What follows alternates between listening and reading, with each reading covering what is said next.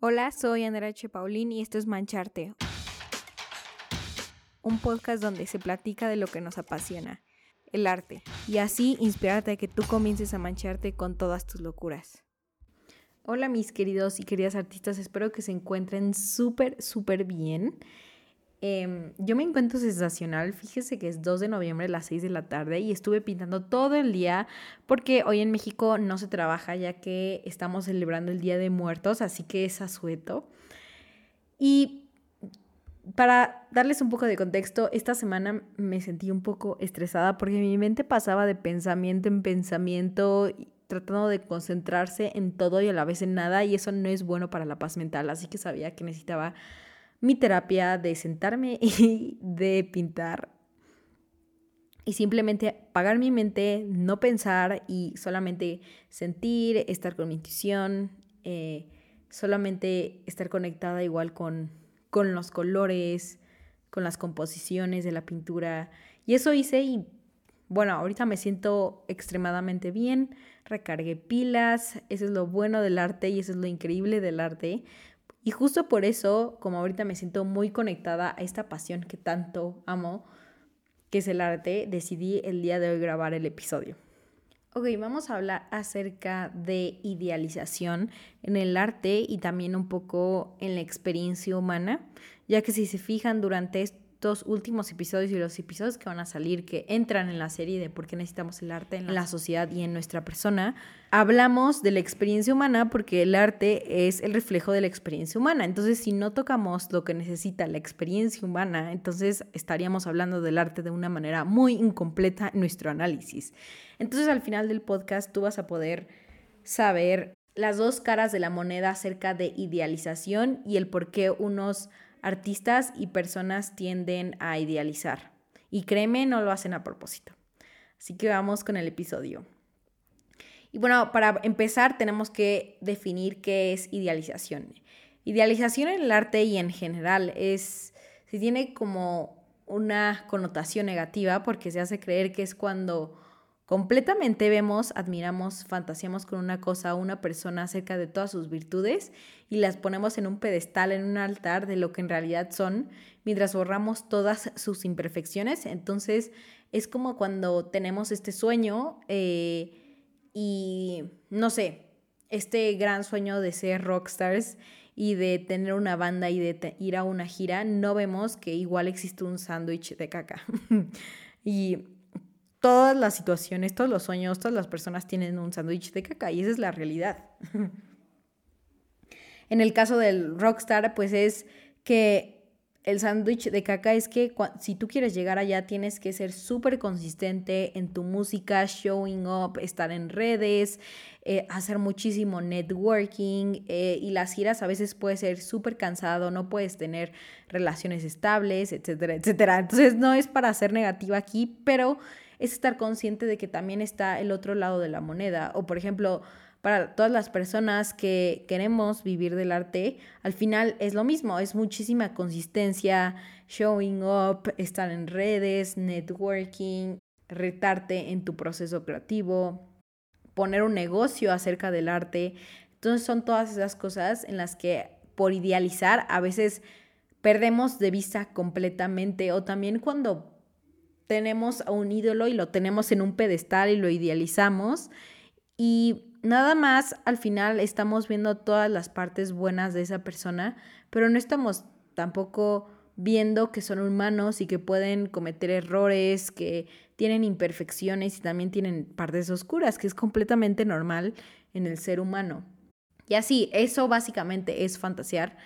Y en el arte a veces es muy común que el artista quita algo en la escena, cualquier cosa que sea extraña, perturbadora y deje nada más lo positivo. Y aquí el worry es que al mostrar esta obra de arte que quita estas cosas a los demás, no se está dando una idea de lo que realmente es.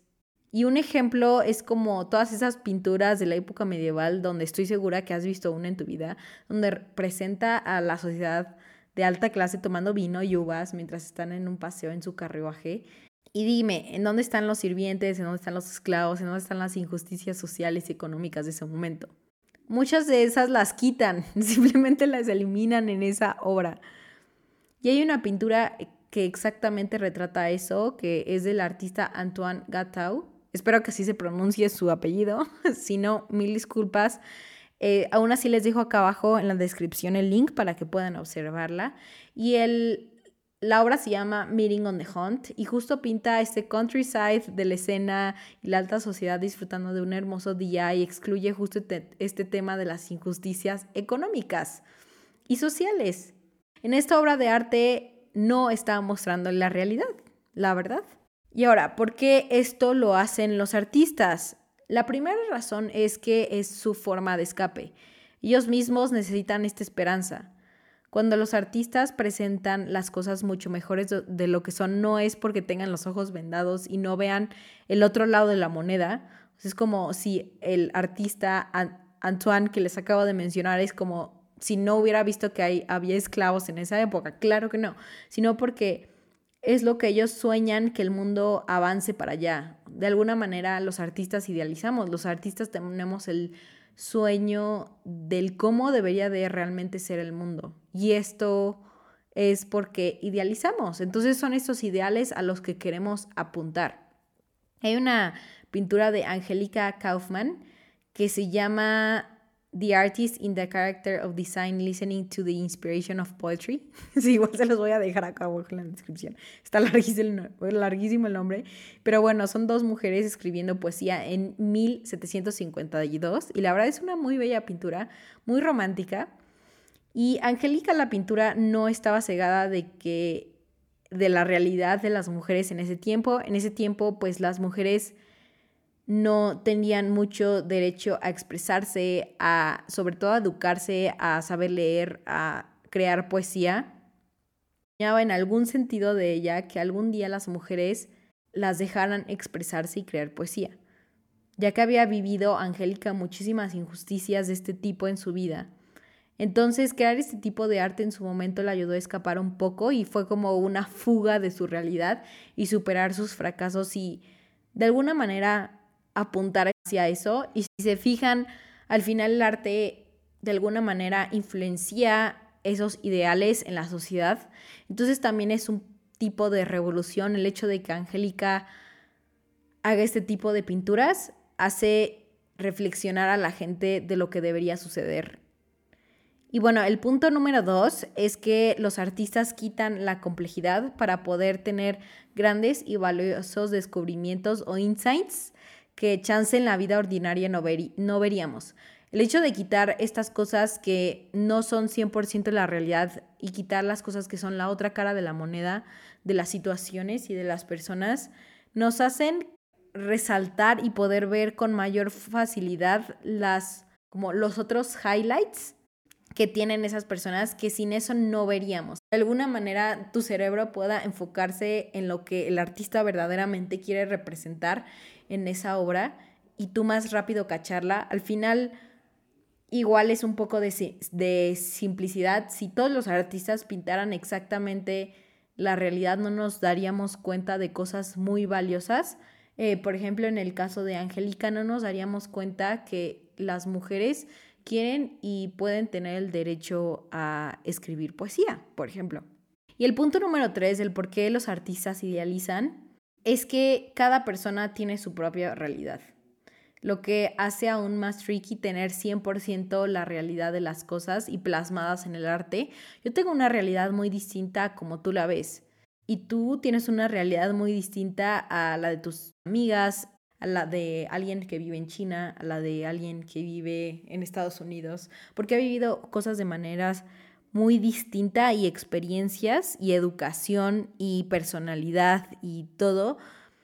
Entonces cada persona es verdaderamente un universo y creo que no hay verdad absoluta y es algo que también tenemos que vivir con. Una persona que le fue muy bien el día de hoy, si tú le preguntas cómo está y cómo ve su vida, te va a contestar que tiene muchos sueños, que tiene muchas aspiraciones y que está súper inspirado y súper motivado y entonces crea esta obra de arte súper optimista. Pero si alguien que está triste, que está sufriendo, que le fue el día horrible y que está pasando por una muy mala racha, de seguro va a ver esa pintura y no se va a sentir conectado y ninguna de estas dos personas tiene la razón.